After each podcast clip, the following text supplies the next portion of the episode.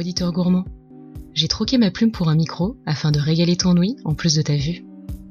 Ferme les yeux, laisse-moi te conter mes histoires culinaires et laisse-toi transporter à mes côtés pour cuisiner des plats gourmands qui sortent du quotidien ou m'accompagner dans l'exploration d'événements gastronomiques ou la découverte de nouveaux restos. Il était un personnage que j'avais envie de rencontrer depuis un bout de temps. Vous le voyez une fois, il imprime de suite votre mémoire. Au premier abord, vous êtes interpellé par ces très nombreux tatouages qui remontent jusqu'au coin de l'œil. Vous ne pouvez vous empêcher de penser un peu au prisonnier latino de la série Oz. Sauf que Guillaume Sanchez porte une veste blanche de chef et non une combinaison orange. Sa personnalité interpelle autant que son look. Il ne suffit que de quelques minutes pour sentir l'énergie provocatrice qui émane de son regard franc, même de sa position quand il vient vous parler à table. Il se baisse à votre niveau, regarde droit dans les yeux, il s'engage.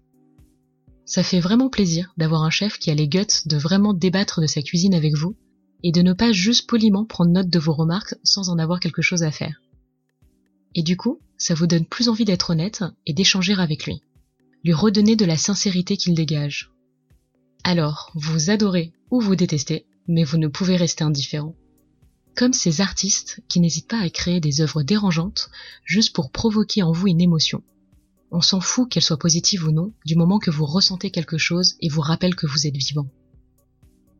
Après l'avoir découvert via Top Chef, je tenais à confirmer si Guillaume Sanchez était réellement aussi intéressant qu'il paraissait.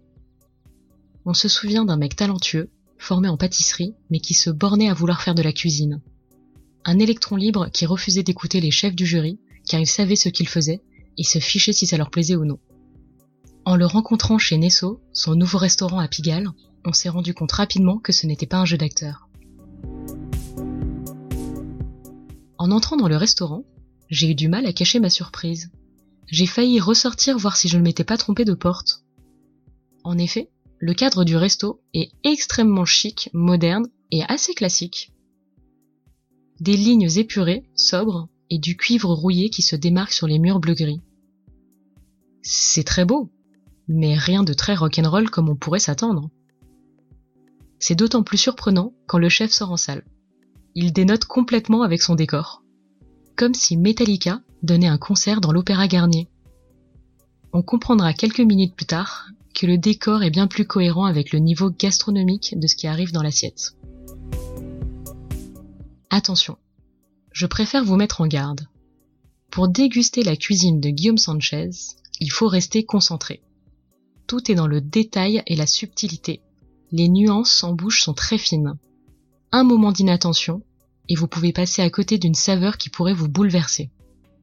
On commence avec une petite salutation qui vient réveiller et aiguiser nos papilles. Un aspic de tomates zébra, tomates cerises, feuilles de chiso et oxalis. Ça ressemble à un bonbon de gelée aux fruits qu'on me donnait quand j'étais enfant. C'est joyeux et coloré. Un joyau poli déposé au cœur de l'assiette. La lumière se reflète dedans et donne l'éclat aux morceaux de tomates et paillettes de chiso qu'on voit transparaître. En bouche, c'est frais et acidulé. On retrouve le plaisir simple mais très gourmand d'une salade de bonnes tomates fraîches dans le jardin en plein été. Ensuite, le défilé de joaillerie continue et prend de l'ampleur. Cette fois, le chef a monté tout un bijou avec une magnifique rosace qui entremêle des disques blancs de choura fermenté et des disques de gelée verte de l'ivèche, le tout surmonté d'un caviar très crémeux. Pendant la dégustation, la rosace dévoile élégamment de la langoustine accrue. C'est tellement beau qu'on n'a pas envie de casser cette petite œuvre d'art. Mais on se fait rapidement rattraper par notre gourmandise et notre curiosité. Les saveurs sont aussi élégantes que le visuel, Généralement, la langoustine crue, ayant un goût peu marqué, est souvent associée à une marinade ou une garniture plus prononcée. Elle devient parfois plus un support de texture qu'une pièce centrale d'un plat. Ici, c'est l'inverse. La garniture vient apporter de la rondeur à la langoustine et lui donne plus de longueur en bouche. Pourtant, d'abord cachée dans l'assiette, c'est finalement elle qui devient maîtresse. Quand on croit avoir vu le masterpiece de Guillaume Sanchez, il revient mettre la barre encore plus haut on nous présente une autre parure, cette fois qui rappelle plutôt les bijoux en verre coloré de Murano. Une pièce de rouget tapie sous une couverture de coulis de ratatouille, assertie de reine des prés et accompagné d'une sauce de foie de rouget épicée. Chaque bouchée ensoleille le palais. Le rouget ultra fondant adoucit les coulis de ratatouille dans son saveur. Et la sauce vient ajouter une pointe de feu fort agréable. Mon cœur s'est mis à fondre. Qui aurait cru que je pourrais avoir un coup de foudre pour un rouget? On est de suite accro. On perd toute tenue et on est prêt à lécher le fond de l'assiette et demander si on peut lécher le fond de casserole en cuisine. Quand on finit l'assiette, on est aussi triste que lorsqu'on a fini une série qu'on adore. On jalouse ceux qui vont pouvoir la découvrir pour la première fois. Et pourtant, pas besoin d'attendre un an la saison suivante. Le dessert qui s'ensuit va nous faire vivre de nouvelles émotions. Après la chaleur du sud, Guillaume Sanchez nous emmène dans les montagnes en nous offrant ce qui pourrait s'apparenter à une petite boule de neige qui en roulant aurait emprisonné et givré des herbes sur le chemin. Dans un bol recouvert d'une fine opaline dentelée, on découvre dans le fond une timide boule de mousse blanche parsemée de menthe, d'aneth et de verveine cristallisée. Au coup de cuillère, on se fait surprendre par la fraîcheur et le délicat sucré de la chartreuse verte. Et là, notre cœur balance. À table s'ensuit un houleux débat pour déterminer quel est notre plat favori entre le rouget et le dessert. C'est comme choisir entre papa et maman, on n'arrive pas à trouver de bonnes réponses. Ce qu'il faut retenir, Guillaume Sanchez offre ici une cuisine technique, précise, avec beaucoup de sensibilité et de délicatesse. On sent que chaque plat est l'issue d'une longue réflexion et d'un travail minutieux.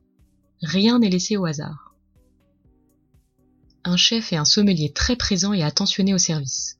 Il n'hésite pas à vous accompagner tout au long du repas. Chaque plat étant un bijou, on n'y va pas pour se bourrer la panse, mais surtout pour l'expérience culinaire et découvrir de nouvelles saveurs un menu découverte à midi à 55 euros, en 4 services sans boisson. Une adresse pour gourmets avertis. C'était Story Fooding avec mon coup de foot sur Nesso de Guillaume Sanchez. Suivez-moi sur Instagram, Facebook ou SoundCloud pour être averti de ma prochaine aventure culinaire. Savoureusement vôtre.